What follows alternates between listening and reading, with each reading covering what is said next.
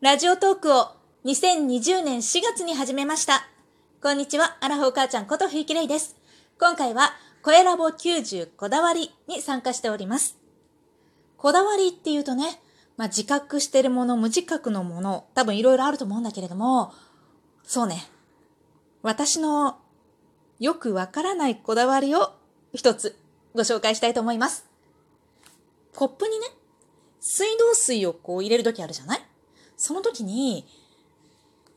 なぜか水道水を入れるときだけ一回すすいで入れるんだよね。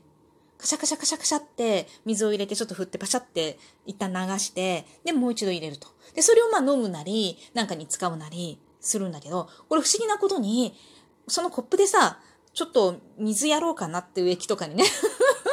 そういう時もやっちゃうの。なんでだろうねこれなんか特に汚いとかなんか思ってるわけじゃなくて、まあ、若